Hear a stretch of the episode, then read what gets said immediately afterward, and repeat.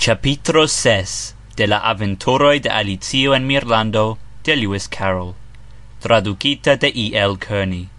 Tio ci estas LibriVoxa sonregistraĵo Ĉiuj son registrajoi estas publikavaĵaj Por pliaj informoj aŭ por volontuli bonvolu viziti LibriVox.org Sonregistraĵo farita de Nicholas James Bridgewater.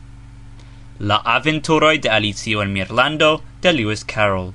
Capitro 6. Pri la porkinfano. Kelkan tempon si staris senmove, fixe rigardante la dometon kaj konsiderante kion si faros. Dum si ancora staris dubante, subite el la arbaro alcoris livre vestita laceo. Nur pro la livreo si concludis che li estas laceo, el la visaggio si estus nominta lin fisio. La nove veninto laute frappi sur la porton per siai manarticoi, cae malfermis al li alia livre vestita laceo, havanta rondan visagion cae grandain ranoculoin. Alicio ancau rimarcis che ambau laceoi havas la haroin pudritain cae buclitain circau la tutta capo. Char si tre volis zi cio okazos inter ili, si stel marsis el la arbaro por subaŭskulti ilin. Komencis la fiŝlakeo, livrante el sub la braco, grandegan leteron prescau egale grandan cun si mem. Li diris per solena vocio, Por la ducino, la chera damo, invitas sin por crocet ludo. La ran Ranleceo ripetis per same solena vocio nur iom shangiante la vortordon. Do la terra damo, qui invitas por kroketludi la ducinon Tiam ambao profunde clinisin ca iliae buclaroi interligigis. Ce tio, Alicio tia laute ecridis, che si devis recasci sin en la arbaron, pro la timo, che ili audos sin. Ciam si denove stel rigardis alla dometo, la fish laceo jam antaue malaperis, cae la alia sidas sur la grundo, antau la porto, cae rigardas malintelligente la cielon.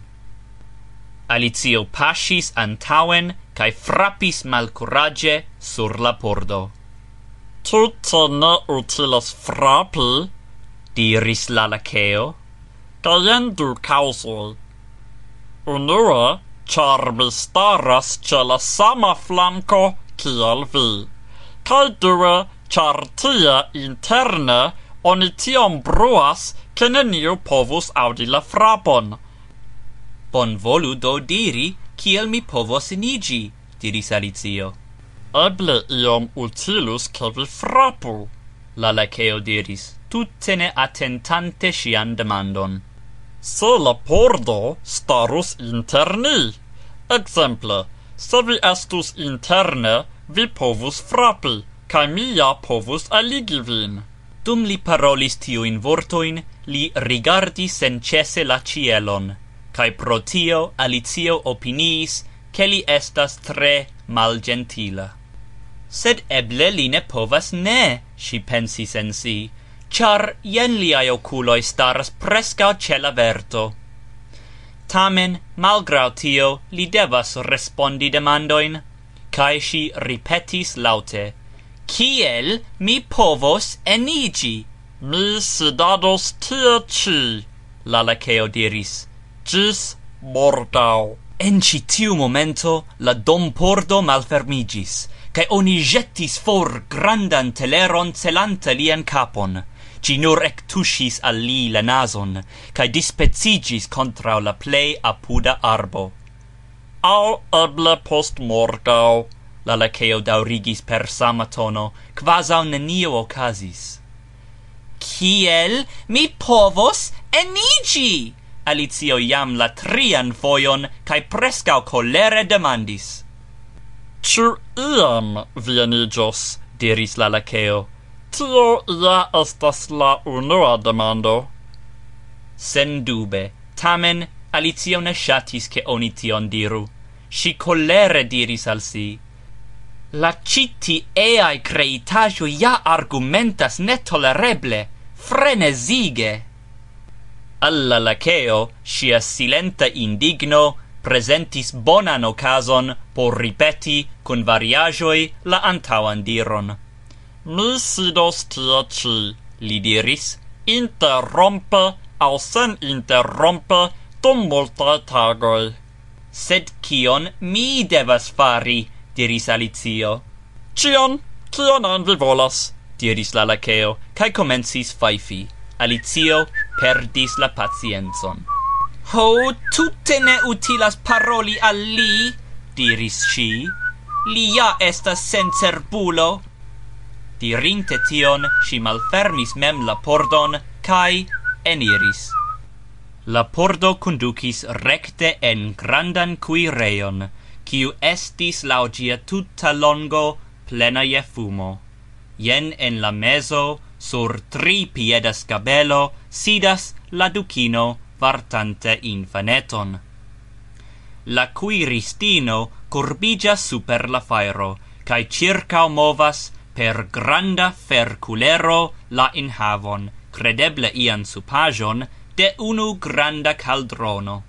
Tiu supo certege enhavas tro da pipro, diris al si Alicio, Pro constantaj tern explodoi appena si povis eligi la vortoin ec la ducino ternis ne malofte, la infano sencesse au ternis au plor criegis kai en la cuireo ne ternadis nor la cuiristino kai unu granda cato kiu sidas apud la fairuio kai grimazzas kun la buŝo etendita de unu orelo ĝis la alia. Bonvolu, mi petas, clarigi al mi. Alicio comencis timeme, char si iom dubis ciu estas lau bon moroi, che si parolo unue. Pro cio via cato grimacas tia maniere? Gi estas ĉeŝa cato, ca jen kial, diris la ducino. Vi porco! Si parolis la lasta in vortoin, cun tia subita forto, che Alicio exaltis. Se ci tui comprenis, che la Ducino alparolas ne shin, sed la infanon, do si refarigis curagia cae daurigis. Gis nun mi ne che la Cescia catoi ciam grimazzas, mi ec ne che ili havas tian capablon. Cioi havas la capablon, diris la Ducino, cae la pli multo practicas gin. Mi mem ne conas ec unu practicantan, diris Alicio, exentante cun gioio che iam fine comencas por si verre interesa conversazio. En tiu ocaso oni povas certigi che vi tre mal multe conas, acre respondis la ducino. Citiun diron Alicio tute ne shatis, cae tui exentis fortan desiron proponi alien temon. Dum si penis trovi ion taugan, la cui ristino levis la caldronon for de la fairo cae comencis vigle attacci la ducinon cae la infanon. Comenzante per la fairiloi, si jetti sur ilin cion atingeblan, cion jeteblan. Flugis tra la aero unu caserolo, cae celcae pladoi, cae quasau hailis per teleroi Tiuin exterordinarain jetajoin la Ducino ne attentis, ec ciam ili frappis shin, cae la infano jam antaua tiel forte criegis, che oni ne povis ciigi, ciugi ricevas vundoin au ne.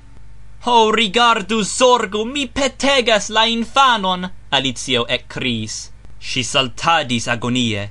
Ho ve, oni fortrancios la amindan nezeton! Char en tiu momento granda caserolo, preter flugante, minazis for portigin. Se ciu volus attenti nur siain aferroin, diris la ducino per rauca malagrabla vocio, la mondo rondirus multe pli rapide. Cai tio ja estus nur mal utilo, diris avide Alicio, profitante la ocason montri sian astronomian instruitetson ni consideru kiel terure tio efficus sur la tagdauro, la terro turnigas en la dauro de dudec quar horoi, sedo circau la axo, si parolas pri axo, diris interrompante la ducino, do per axo te hacu al si la capon! Alicio, ne sentimo, observis la cuiristinon, por stiigi ciu si volos plenumi la ducinan ordonon. Sed la cuiristino clopodadis pri la supo, cae shaine ne auscultis. Secve Alicio curagis daurigi. La dauro estas dudec quar horoi, mi credas, au ciu eble dec du. Mi... Ho! Pri tio vi ne enuigu min, diris la ducino, char nenia mi povis toleri la ciferacioin. Cai si recomensis farti la infanon, cantante al gi stranga spezzan lul canton, Cai ce ciu lini fino, si forte scuis la compatinda netajon. Vi forte scula infanon ne tractu condolense, vi digas gi ternante planon chagreni vin intense, Choro en kiu parto prenis la cuiristino kaj la bebo mem. Wow, wow, wow! Dum la Dukino cantis la duan verson, si forte cae daure jetadis la infanon supren, cae recaptis cin. Cae la compatin du leto tiel forte criegis, che Alicio appena povis audi la vortoin. Mi devas la infanon scui cae bati ciam ternas, char li la pipron povas giui jam longe li gin lernas. Choro. Wow, wow, wow. Jen, se al vi placas, vi povas varti gin, diris la ducino al Alicio quasau jetante la infanon al si. Mi devas pretigi min por la crocetludo ce la damo. Cai si eliris rapide la chambron. La cui ristino, en la giusta elira momento, jettis contra si grandan caserolon, sed ci maltrafis. La infano estis strangforma creageto, quiu etendis la bracoin cae croroin en ciu directo. kiel marstello, pensis Alicio, do apenaŭ al si prosperis captigin. Tui post la capto si rimarkis, che gi puf-pufas kiel locomotivo, cae alterne duobligas cae rectigas sin. Sekve, dum la unuae minutoi, Alicio apenaŭ povis teni gin.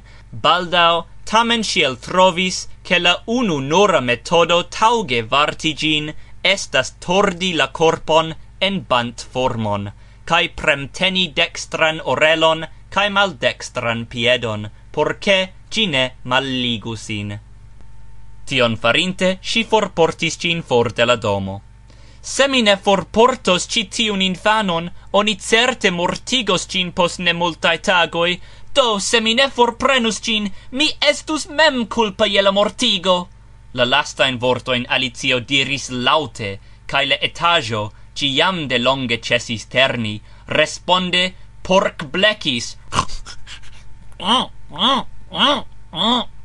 Si ne devas grunti, diris Alicio.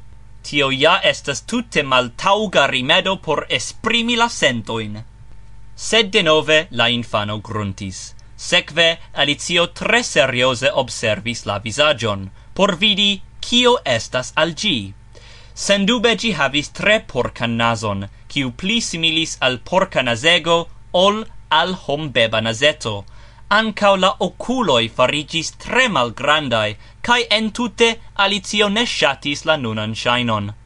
Eble gi nur plor crietis, si pensis cae de nove rigardis en la oculoin, por vidi ciu enestas larmoi. Larmoi ne enestis. Se vi intensas farigi porceto, diris si seriose, mi tui cesos prisorgi vin, vi attentu tion. La porcinfano de nove plor cris, au plor blecis, ne eble estas paroli precise, cae dum quelca tempo ili iris silente. Alicio jus comencis pensi en si, do kion fari pri tiu ci creitajo kiam mi reheimigios?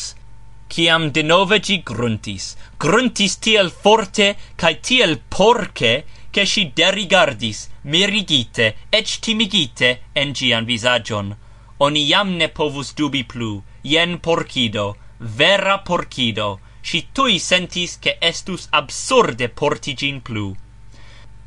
Do si mallevis la besteton, cae vidis gin, tui post la mallevo, fortrotti tranquille en la arbaron, ca jen por Alicio granda senzorgigo.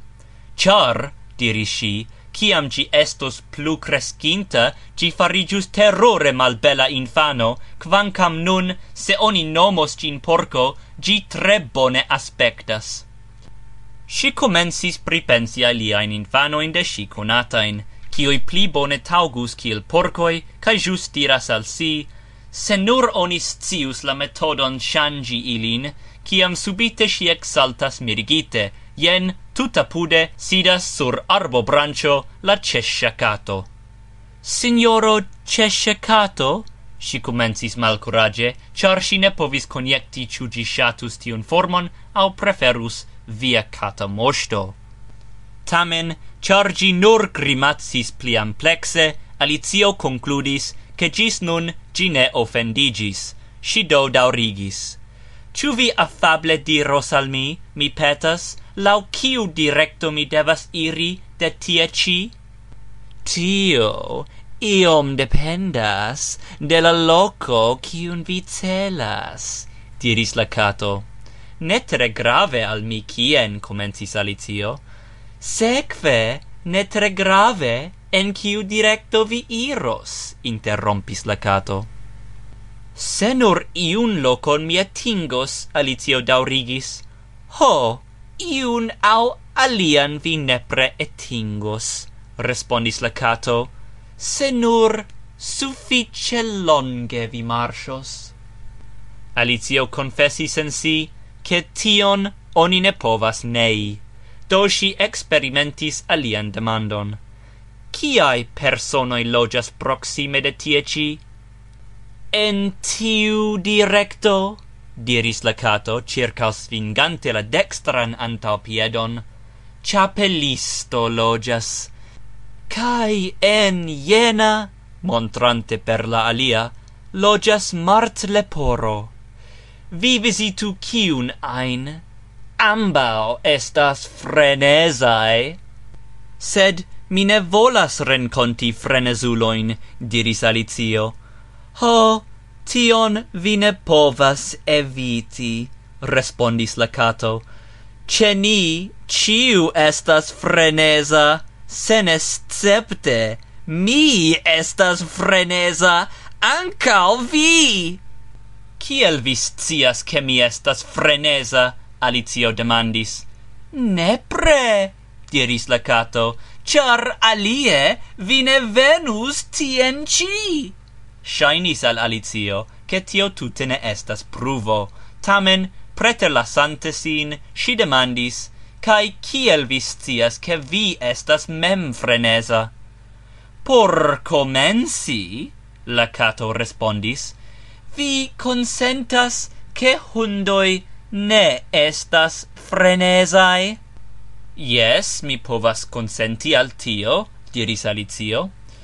Nudo, la cato daurigis, la hundoi graulas ciam ili estas colerigitai, cae svingas la voston ciam gioigitai. Mi, contraste, graulas gioigite, cae colerante svingas la voston. Ciu do mi ne estas freneza? Al tio mi ne consentas, Alicio tui respondis, char ne per graulo la catoi esprimas plesuron, lau mi, ilia maniero esprimi plesuron, estas tre dolcia murmuro. Vi gi nomu lau via prefero, diris la cato, Ĉu hodiaŭ vi croquet ludos ĉe la damo? Tion mi tre ŝatus, Alicio respondis avide, se ĝis nun mi ne ricevis inviton. Vi tie vidos min, diris la kato, kaj malaperis. Tio ne multe surprizis Alicion, ŝi ja jam alcutimigis al strangaj okazoj Dum si rigardas la locon kie antaue sidis la cato, gi subite reaperis. "Pardonu," gi diris, "kio casis je la bebo? Prescao mi forgesis demandi." Farigis porceto, Alicio respondis tre tranquille, quas la cato revenis laula ordinara ven maniero. "Mi credis che tio okazos diris la cato, cae denove malaperis. Iom da tempo Alicio staris attende, credante che si eble revidos gin. Poste si comensis iri en la directo de la loco kie, lau la cato, logias la mart leporo. Chapelistoin, si diris al si, mi jam conas, do la mart leporo estos por mi multe pli interesa, Kaj char niam havas maion, ĝi eble ne estos furiosa, au almenaŭ malpli furiosa ol en Marto. Dirante tion, si supren rigardis. Jen denove la cato sidis sur arbo brancio. Ciu vi diris porcon? Au forcon? diris la cato. Porcon, respondis Alicio cae mi multe preferus, se ce sequantai alvenoi vi bon volus aperi cae malaperi mal pli subite. Tiu subitezzo via estas por mi vere capturniga. Lau via placio, diris la cato, cae tui ec malaperis tut mal rapide, comenzante per la vost pinto, cae finante per la grimazzo, ciu restis quelcain momentoin post ciam la cetera corpo malaperis. Nu, pensis Alicio, tre ofte mi vidis caton sen grimazzo, sed grimazzo sen cato? Jen la plei curiosa obiecto kiun mi iam vidis en la tutta vivo. Irinte antauen kelkajn pasioin plu, ŝi ekvidis la domon de la mart leporo. Si credis che tio ci certe estas lia domo, char la du camentuboi havis la suproin en formo de longai oreloi, cae la tegmento estis covrita per felo. La domo estis multe pli granda ol la ducina. Sekve, si ne curagis al proximigi, cis si mordetis iom de la maldextra fungopezzo, cae altigis sin gis proximume septec centimetroi Havante tiun altezon, si marsis recte alla domo, sed si ancora iom timis dirante al si, malgrau cio, gi povas esti furiose frenesa, prescau mi volus esti irinta ce la chapelliston. Fino de capitro ses. Son registrajo farita de Nicholas James Bridgewater en Forgeside, Blaenhaven, Kimrio.